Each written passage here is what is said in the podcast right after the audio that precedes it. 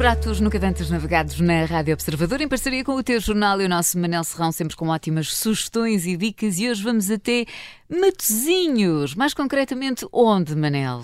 Ora, vamos ao Prafita, uh, a Prafita e ao Freixeiro. Freguesia é Prafita, mas aquilo é conhecido, é conhecido como Freixeiro.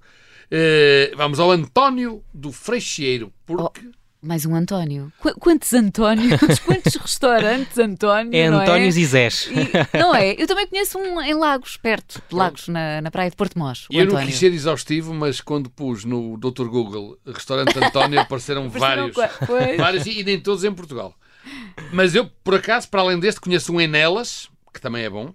Mas imagino que restaurantes, mas já lá não vou há muito tempo, espero que ainda exista, aliás, não sei se ainda existe, porque a gente já sabe que no tempo da pandemia também eh, houve muitos restaurantes que, que, enfim, que foram desta para melhor. Que não resistiram. Que, que não resistiram. Mas imagino que restaurantes chamados António eh, deve ser um bocado como cafés chamados Café Central. Há mais que muitos. Mas este António do Freixeiro, digo já, que é o melhor António que eu conheço. E os muitos outros também não vão levar a mal, porque há sempre aquela desculpa de que até podem ser melhores, mas eu não conheço. mas este António, para ter, um, para ter um restaurante com o próprio nome, tem que ser de facto uma pessoa especial. E é, por acaso, bem, eu já conheço este António, que empresta o nome ao restaurante do Freixeiro há muitos anos. Porque pessoa e restaurante começaram pequenos e humildes.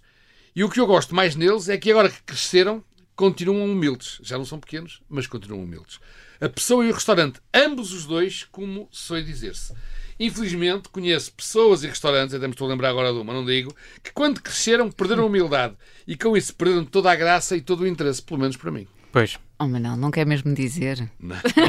Só para nós não irmos. Não, tem, olha, tem, tem que escolher um desses para lhe darmos um garfo de plástico estou que nunca demos. Estou a brincar, estou a brincar. Mas pronto, saímos então do paraíso litoral de Matosinhos para o Freixeiro para comer o que, que não tínhamos nas ruas perto da Doca, Manel. Ora bem, isto uh, outra vez é a segunda semana seguida que parece que estamos a fazer um, a um restaurante só para a Catarina. Tão bom, finalmente, finalmente. É o verão a chegar, é o verão a chegar. Mas, de qualquer maneira, é uma boa pergunta, porque Freixeiro pode não ser vizinho da Doca, como outros que já falámos nestes pratos, mas também não fica muito longe do mar. Ainda lá sentimos a brisa, sobretudo na esplanada, claro, lá dentro, menos. São outras brisas lá dentro. Só se a janela estiver aberta. Exatamente. Mas também no prato sentimos a brisa, porque o peixe no António também é fresco e também se recomenda. Mas o que me leva lá mais vezes não é propriamente o peixe grelhado, são duas saudades fortes que não são realmente o peixe. Como é, o peixe, na forma estrita da sua definição, começa pelo bacalhau assado, especialmente na sua variante do cachaço, que pede dois a comer bem, mas vale muito a pena esse esforço. E a acompanhar um arroz branco feito na hora, que casa de uma forma maravilhosa com o azeite e a cebola que ladeia o bacalhau. É, aliás, é estas cebolas que até se perdoa a inflação. Bom, mas estamos aqui a falar de arroz. O Manel é fã de arroz, eu também sou fã de arroz. O polvo assado com arroz do mesmo é a mesma especialidade da casa? Ora bem, pois quem ainda não conhece a excelência deste bacalhau que eu acabei de falar é mais a sonhar com o polvo assado que demanda terras de Preste João. Aliás, há que dizer que é mesmo uma das especialidades da casa, talvez a mais antiga e a mais conhecida e procurada.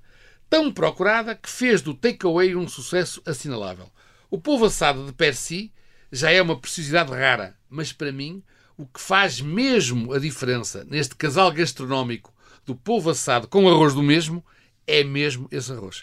É um arroz que só vendo, só comido, não é seco nem molhado, não é risoto, não é caldoso, não é gorduroso, não deixa de o ser. É preciso comer para ver.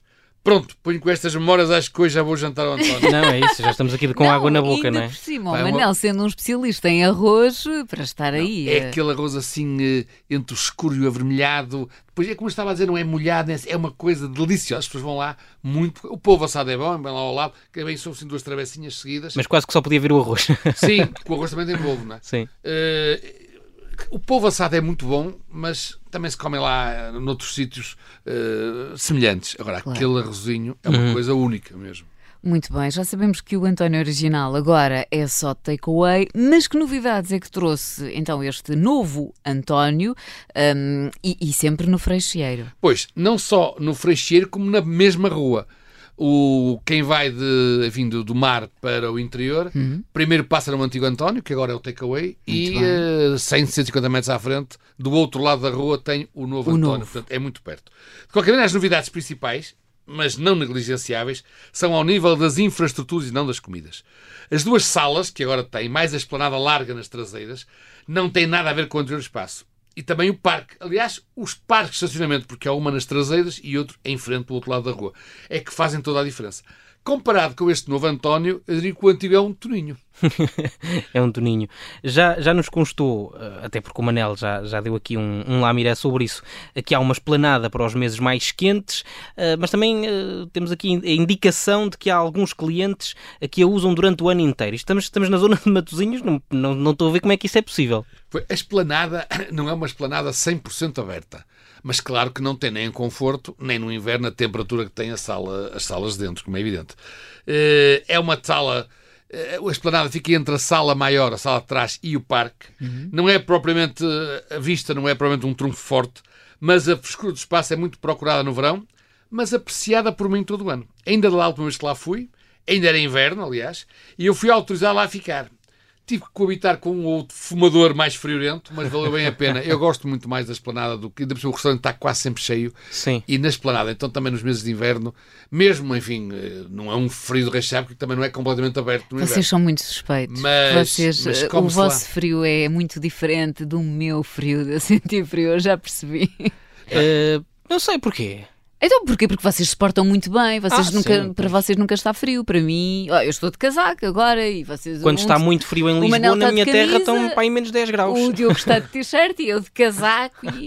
Não, mas né, quando eu falo estará lá que é 10 graus, 11 graus, para comer aguenta-se perfeitamente. Não estou no meu palácio de fato de banho no, no inverno, não é? Claro. Mas, e depois a comida bem cantinha, e depois tem a vantagem que é, pronto, claro que teoricamente aqui não é um sítio para os fumadores, eu estava a brincar, mas Sim, é verdade. sim, sim, Só sim. que, claro, no inverno os fumadores Sim, gostam sim. de fumar, mas não gostam de apanhar frio. Claro. E portanto, vão para lá fumar lá para dentro, mas a última vez que lá estive, respeitam, fumam mais ao longe, porque também eu era o único cliente da esplanada, portanto. Mas o restaurante depois é grande, a parte, Não, a é parte das salas. tem duas salas, sim. Sim. tem uma sala muito grande, outra mais pequena, mas são um restaurante para 70 lugares à vontade, Sim. sem qualquer problema. E acompanhamos com o quê?